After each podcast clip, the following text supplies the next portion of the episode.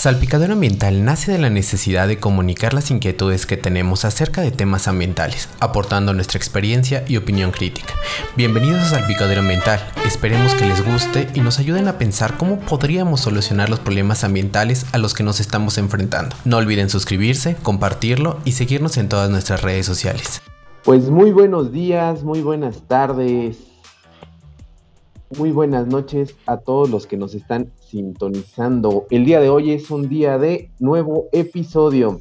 Pues esperemos que todas las personas que nos escuchan se encuentren completamente bien y pues sus familias también. Bienvenido Gonzalo, ¿cómo estás? ¿Qué tal la semana? ¿Qué tal está la familia? Hola Mario, buenos días, tardes o noches desde donde nos escuchen o nos vean. Eh, todo bien, gracias. Este fue una semana eh, que se pasó rápido, la verdad, pero la disfrutamos ahí todo. La familia, todo bien. ¿Tú cómo te encuentras, Mario? ¿De qué vamos a hablar hoy? Pues me encuentro eh, bastante, bastante bien ahí también. La familia, como dices, la semana se pasó pues bastante rápido, pero ¿qué le hacemos? Y pues aprovechando que, que hemos estado hablando sobre los bosques, su biodiversidad, y algunos otros aspectos. Eh, pues el día de hoy hablaremos un poco sobre la deforestación, la, la, reforestación y la arborización, además pues de tocar algunos otros temas importantes que han surgido eh, a lo largo de estos días. Así que pues comencemos con la siguiente pregunta. ¿Qué es la reforestación y qué es la arborización? ¿Estás de acuerdo con estas prácticas o no, Gonzalo? Pues mira, Mario, ay, ay, ay. Perdón ahí. Voy a empezar en desorden. Eh, primero te diría que toda práctica que se planea hacer, pues debe tener como un plan, como un anteproyecto para poderlas realizar. Ahora bien, reforestación, muchos como tenemos la idea, hay campañas de gobierno, municipal, estatal y hasta federal, que tienen estas campañas en donde a veces participan las Fuerzas Armadas, etcétera, etcétera. Pero en sí, para la gente que de repente dice, pues es que a mí no me queda claro el concepto de reforestación, pues podemos definirlo como un acto en el que se siembran árboles en zonas donde actualmente ya no existe o su, su población es poca debido a la deforestación. Esta deforestación puede ser de cualquier tipo, y la reforestación es necesaria para conservar servicios ecosistémicos que podrían perderse. Entonces, esta, como lo mencionaba, se puede realizar mediante programas de gobierno, pero no solo el gobierno participa, sino también asociaciones u organizaciones que realizan eventos. Incluso la iniciativa privada suele participar en reforestaciones. Este, pero pues a veces vemos como que es como eh, para beneficio propio, etcétera, etcétera, pero ayudan mucho también. Entonces, en estas reforestaciones, ya sea que las arme el gobierno, una asociación civil o la iniciativa privada, pues las familias pues, pueden asistir, se busca generar conciencia sobre la importancia de la naturaleza y, bueno, de las especies que se, que se utilizan, la necesidad y la necesidad de cuidarla. En la otra mano o por otra parte, la arborización es un concepto muy similar, pero difiere un poquito en que vamos a plantar en zonas urbanas. Entonces, aquí también tenemos que cuidar el tipo de especies que utilizamos. Eh, creo que esto lo mencionamos a cada rato y, ya se la saben. Son las, las especies nativas. Pero es parte del coaching emocional. Del coaching ambiental. Entonces aquí buscamos también especies que tengan raíces más o menos pequeñas para que no dañen la infraestructura urbana. Ya, luego vemos eh, pavimento botado, este, las, ¿cómo se llama? Las banquetas igual, medio craqueadas ya. Entonces... Ahí pues, de montaña rusa. Exacto, acá para un poco este, la bici de montaña para que no la tengas que llevar tan lejos. Entonces, todo esto pues implica cuidar y vigilar el proceso de crecimiento de estas especies nativas. ¿Cómo ves, Mario? Pues exactamente. En, en, palabras entendibles es justamente eso, ¿no? La reforestación y la arborización. Y como, como lo mencionas, pues es importante, ¿no? En ambas, pues el trabajo técnico especializado y pues previo a hacer una reforestación, ¿no? Porque no es ir, ir, al bosque donde ya no ves arbolitos y plantar árboles, total, no importa. Por esta, justamente por esta cuestión pues de competencia, de que los árboles no puedan vivir o demás. Y pues este trabajo técnico o especializado, por decirlo de alguna manera, pues se ve reflejado en, en, el éxito que pueda tener este tipo de, arborización o de reforestación dentro de la zona. Y pues malas decisiones, como lo has mencionado, pues tienen este, este problema, ¿no? Eh, lo vemos aquí sobre, en Toluca, en Carranza, hay una zona casi llegando a Vicente Guerrero, pues donde parece montaña rusa. Y pues ya están abriendo pues el, pavimento justamente para poder cortar las raíces de los árboles y poder pues arreglar ese concreto para que no exista problemas ahora con los vehículos.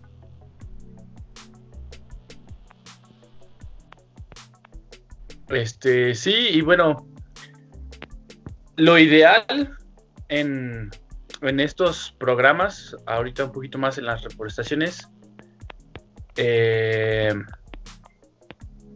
pues se debe buscar también que sean especies de crecimiento rápido, ¿no?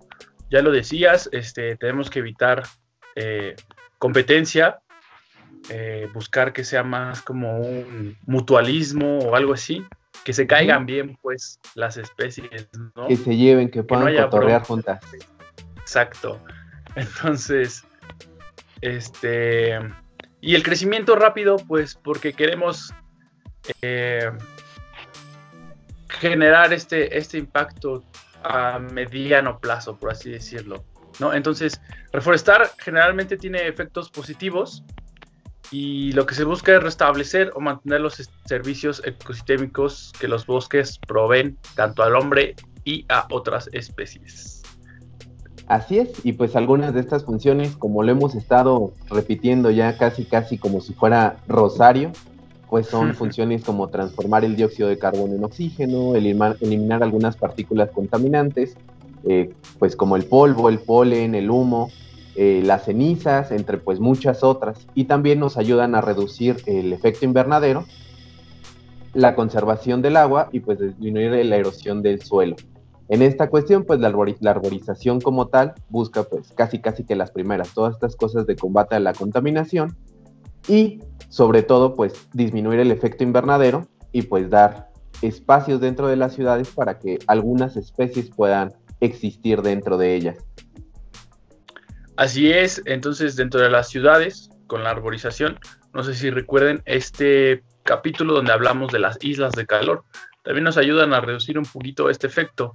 Entonces estos beneficios de la arborización pues se dan en nuestra cuadra, en la colonia, este, en la delegación, ciudad, entonces va como de menos a más. Y bueno, ya hablando de este tema de reforestación y, y arborización, eh, no sé si se acuerden eh, de una de las campañas del presidente, eh, un programa llamado Sembrando Vida. Sí, de hecho, pues llegó hasta El Salvador, ¿no? Con Nayib Bukele, que le ofreció ciertos millones de pesos para que ellos también establecieran ese programa por allá. Seguramente todo está bien, o algo malo está pasando. Pues mira, está padre que haya tenido como un alcance con nuestros vecinos centroamericanos, pero de acuerdo a una noticia que ya tiene algo de tiempo, pero no por eso es menos importante, eh, creo que todos recordarán a Javier May Rodríguez. La verdad es que nosotros tampoco. Pero hasta marzo de, 2020, o sea, hace poquito, era la persona que estaba al frente de este programa. Y se estimaba que para el primer año del programa se habrían cubierto alrededor de medio billón de hectáreas. Entonces, si esa cifra se hubiera logrado, pues los pondría en el récord de, en el libro de los récords Guinness o en replays, el que ustedes quieran, porque eso equivaldría a sembrar 1.340 hectáreas diarios eh, sin descanso, o sea, de 6 de la mañana a 6 de la mañana. Entonces, alrededor de 56 hectáreas cada hora, ¿no? Claro, también podríamos haber quedado en, difícil de creer, por ejemplo.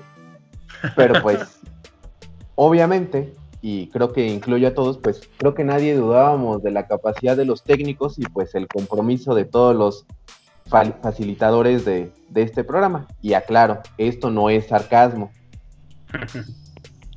Así es, digo, tenemos gente muy competente en México, pero la parte mala es que el querido May Rodríguez, pues se rajó, ¿no? Renunció. Eh, así es, esto porque según él no se contaba con los insumos básicos y solo 40 millones de los árboles sembrados, 80 eh, millones que representan el 14% total del proyecto, serían viables. Entonces ahí está el... Ah, caray, y pues siguiendo con este tema, eh, el 16 de julio de este año, pues Verónica Malo, una columnista del Heraldo, pues hablaba justamente de, esto, ¿no? De la supervivencia del 7% de los árboles que representaban eh, a los 40 millones de árboles que ya había mencionado el buen, este, se me olvidó su nombre. El, el, buen Javier May. El May. El May. y pues ella habla justamente de que este programa depende directamente de la Secretaría del Bienestar y no directamente de la Semarnat o la Comisión Nacional Forestal, como uno podría pensar. Lo cual, pues, no quiero opinar muy, muy mal, pero si estas dos secretarías estuvieran involucradas y ya que son el referente nacional en lo que respecta pues a los recursos naturales y a los recursos forestales, pues evidentemente el proyecto seguramente va a estar destinado al fracaso. Eh, y todo esto porque quienes saben las cuestiones técnicas y necesarias para que funcione un proyecto de reforestación a nivel nacional y con estas dimensiones, pues es justamente, ¿no? La, la Comisión Nacional Forestal. ¿O tú qué opinas? Sí, digo, ya lo hemos hablado este, con otros proyectos. Eh, el que inició, pues pareciera que, que le dio vida a Salpicadero, que fue el tren Maya. Este, se, es, esta cosa, te digo, lo vuelvo a mencionar, que tiene México de, de no hablarse entre secretarías o es mi chamba y yo la voy a hacer bien y no necesito de tu ayuda, aunque tú tengas como todo el soporte técnico, eh, intelectual, etc, etc. Yo con mis propias es la lana que le dieron a mi secretaría, entonces yo la voy a hacer valer, ¿no? Entonces, esperemos que no esté destinado al fracaso. Digo, cuando lo lanzó al aire en sus campañas sonaba como una buena idea. Después se escuchaba un rumor ahí de que se iban a tirar especies nativas, pues para sembrar estas, digamos, especies productivas, ¿no? Que recordemos son árboles frutales y, y, maderales, y maderables también. Entonces, pues no se hace eso, señor presidente. Este. O acá, Secretaría del Bienestar, ¿no? Entonces hay que, hay que encontrar ese balance. Y siguiendo con cuestiones de arborización, em, resulta ser que en la Ciudad de México, a un año de que la próxima torre más alta de la ciudad, la torre mítica, aún sigue sin reforestar los daños por los cuales fue multada con 40 millones de pesos por la tala de 80 árboles. Y, es que le estorbaban y no dejaba que se viera bonita desde un ángulo y les estorbaban también para los accesos a la misma torre. Además de que tampoco ha realizado las obras de mitigación que se acordaron con los vecinos. Entonces, ¿qué pasó ahí, Torrecilla? Ahí, pero si los constructores son buenas personas, nunca hacen nada, nunca destruyen la naturaleza. Y pues bueno, ¿no? Como referencia a este proyecto se encuentra ahí en, el barrio de Mayorazgo, eh, no recuerdo si es Coyoacán o si es este la Benito Juárez, pero básicamente. Se ubica en la Cineteca Nacional, ahí pueden disfrutar de esta nueva hazaña de la infraestructura mexicana. En fin, estas obras que acordaron de mitigación con los vecinos, pues incluyen un pozo, un ajuste logístico para mejorar la movilidad dentro de la zona y la restauración de espacios verdes afectados, además pues del aumento de, de estos espacios. Así que Fibra 1, que es la constructora, pues ya pónganse las pilas, ya pasó un año de esta situación y no han realizado nada. Y siguiendo pues con las otras noticias que han llamado la atención esta semana, pues seguramente la mayoría queremos o hemos ido a esa hermosa laguna de Bacalar en Quintana Roo, con sus tonalidades azules y verdes, dignas pues para las mejores fotos de Instagram. y lamento decirle que gracias a nosotros que queremos o hemos ido a visitarlas, pues y nuestra mala costumbre y malas prácticas, pues la estamos contaminando. Y resulta ser que en un estudio del UNAM, en la máxima estudio, la, máxima casa de estudios del país, que bueno, pues ahí vamos empatadas, casi, casi, según una encuesta, nosotros la joven casa, pero bueno, la UNAM reveló que la laguna está perdiendo estas tonalidades debido pues al turismo que va en aumento y a la contaminación que éste trae, además pues de desechos de la agricultura que está provocando que este arrecife bacteriano de agua dulce, que es el más grande del mundo, pues esté en peligro de desaparecer. Muy mal, chavos, ya ven. Eh, es una lástima que este tesoro, pues, no lo estemos cuidando. La verdad, yo no he tenido la oportunidad de ir a Bacalar. Hay hasta una rola con, el nombre de este lugar. Este no lo hagan todo por la foto del Insta. Hay que tener como más conciencia. No hay que, no hay que, no es estar tomando todo el tiempo en la playa también. Entonces, eh, hay que hacer conciencia, ¿no? Ahora, pasando a unas noticias más alentadoras. Eh, no es un avión, no es un cometa y no es un helicóptero. Tampoco es Superman. es Mariano y ya está en su casa. Sí, Mariano el Tucán. Si ustedes no saben de qué estoy hablando, basta con poner, con buscar en cualquier red social para ver fotos y videos. Resulta ser que no era uno, sino dos tucanes que se dieron a la fuga de una UMA, unidad de manejo y aprovechamiento. Eh, pero al momento ya fueron capturados y devueltos eh, de donde se escaparon todo está bien, están sanos y, salvos. Y, y, también recuerdan que hablamos del TEMEC y las oportunidades en cuestiones de medio ambiente. El, TEMEC, Tratado de Libre Comercio. Este, y sí, bueno, yo sé que ustedes lo escucharon porque el episodio pasado Mario lo comentó.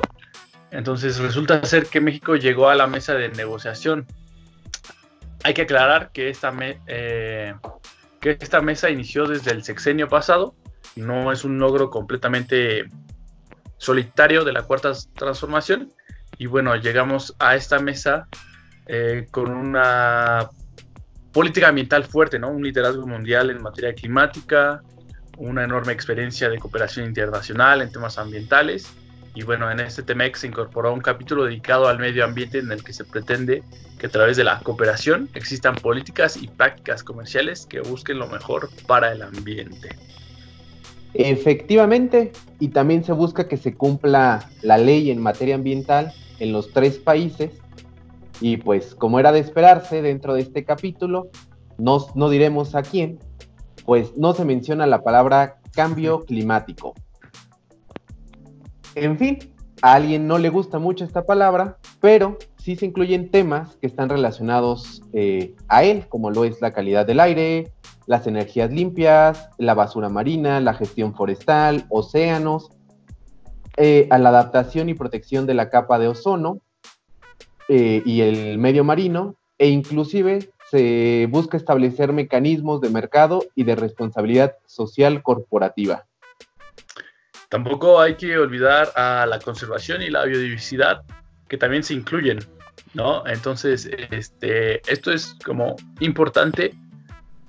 Eh, y yo podría, o igual me gustaría, no sé, Mario, eh, apenas vi una campaña en Facebook que dice México necesita nutriólogos. Está muy padre, la verdad. Eh, sale gente que es estudiante o bueno, de los últimos semestres o recién graduada y sale con un tema, ¿no? Por ejemplo, este, el agua alcalina es buena para la salud.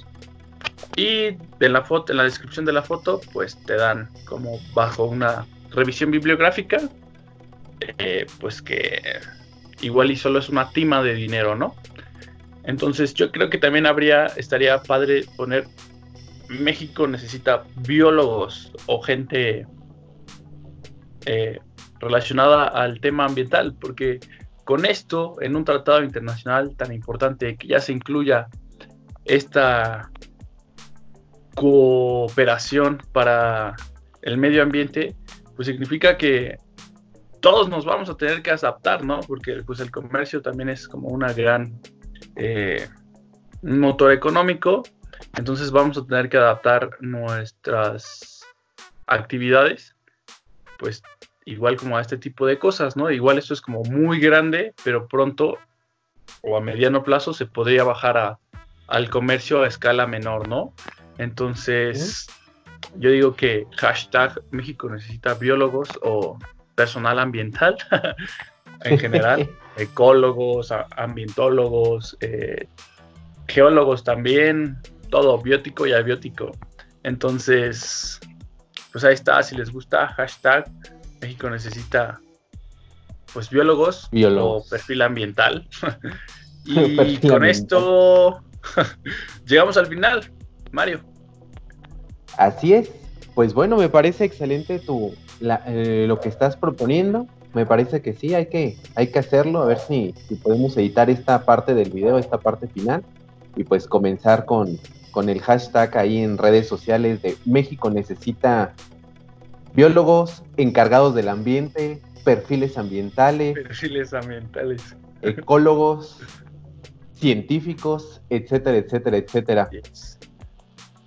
Y pues sí, o sea, es algo, como lo mencionas, eh, fuera de, broma, de relajo, o sea, sí es algo que se necesita no solamente a nivel México, se necesita a nivel mundial, como que esta, que, que le den eh, su lugar a, a cada uno de los científicos, en algunos países más, en algunos, en algunos países pues ya lo hacen, en el caso de México se necesita que, se les dé su lugar, se les escuche. Y sobre todo pues a todos los que están haciendo investigación y están dando soluciones, pero pues no se les toma en cuenta porque no es algo tal vez bonito o no es algo comercial que se pueda vender en una página de internet o lo que sea, o no suena bien para una campaña, pero, pues bueno, ¿no? Vayamos a, dar nuestra parte. Y finalmente, eh, en este episodio, pues hay que dejar alguna, alguna pregunta abierta, ¿no? Eh, AMLO hace unos tres días, cuatro días, eh, dijo que su administración, la 4T, es la más respetuosa con el medio ambiente. Hijo, mano, con qué cara, señor. Eh, mucho más respetuosa que los otros gobiernos que la anteceden. Entonces, pues la pregunta es, ¿ustedes qué opinan? Eh, buscaremos eh, hablarlo un poco durante el siguiente programa, darles nuestra opinión y compartir pues las opiniones que ustedes tengan y lo que opinen acerca si esta es o no es la administración más respetuosa con el medio ambiente en comparación con las otras. Así es. Eh, tomen en cuenta un poquito, ah, por ejemplo, hay que verlo desde todo, ¿no? Pero igual y lo tratamos el siguiente programa para que esté más, más ahí. Pero si quieren ahí como pistas, escúchense los programas pasados si no los han escuchado, porque ahí también hablamos un poquito de unas cosas económicas para el sector ambiental durante esta administración. Exacto. Entonces, pues les dejamos la pregunta, ya saben, en el Instagram de Mario, en mi Instagram, en la página de Facebook. Vayan a meter comentarios. Este, yo creo igual en VCAP, ahí, a ver qué piensa la gente. Si ya se ha hecho un clavado en el podcast. Este. Y pues Gracias Mario, un placer como siempre estar aquí otra semana contigo compartiendo y discutiendo y pasándolas y pasándolas bien en este podcast. Igualmente Gonzalo, un placer nos vemos el siguiente sábado y de todas maneras pues estamos en contacto durante toda la semana. Un saludo a todos, cuídense mucho, pásensela bien, diviértanse, no tomen en exceso aunque ya hay alcohol y pues síganse cuidando, eso es lo más importante. Así es, gente, su cubrebocas. Chao, gente, chao, Mario. Muchas gracias por haber escuchado este episodio hasta el final. No olvides compartirlo, suscribirte y seguirnos en nuestras redes sociales. Nos vemos en un siguiente episodio.